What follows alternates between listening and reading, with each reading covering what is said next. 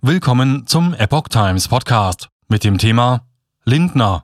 Preis für den Krieg in der Ukraine müssen wir alle zahlen. Ein Artikel von Epoch Times vom 2. März 2022. Bundesfinanzminister Christian Lindner hat den trotz Sanktionen andauernden Bezug von russischem Gas verteidigt. Energie sei ohnehin schon sehr teuer, man dürfe sich durch Sanktionen nicht selbst schwächen, sagte er dem Fernsehsender Welt.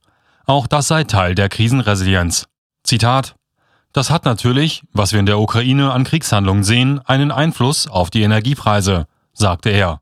Und natürlich haben die reduzierten Lieferzeiten der letzten Zeit Auswirkungen auf die Preise. Auch die Erwartungen für die Zukunft erhöhten die Preise.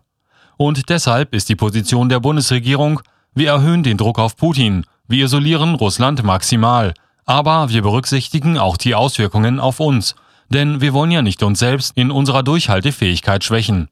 Der Minister machte auch deutlich, dass der Staat nicht alle negativen Folgen, etwa steigende Energiepreise, ausgleichen könne. Das ist dann gewissermaßen der Preis, den wir alle zahlen, sagte Lindner am Mittwoch dem Sender Welt. Nicht alle negativen Folgen, etwa steigende Energiepreise, wird der Staat ausgleichen können, betonte Lindner.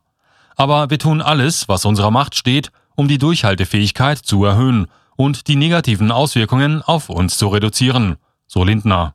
Er kündigte zudem an, die Kredite für das 100 Milliarden Euro Paket für die Bundeswehr sollten ab Ende des Jahrzehnts zurückgezahlt werden.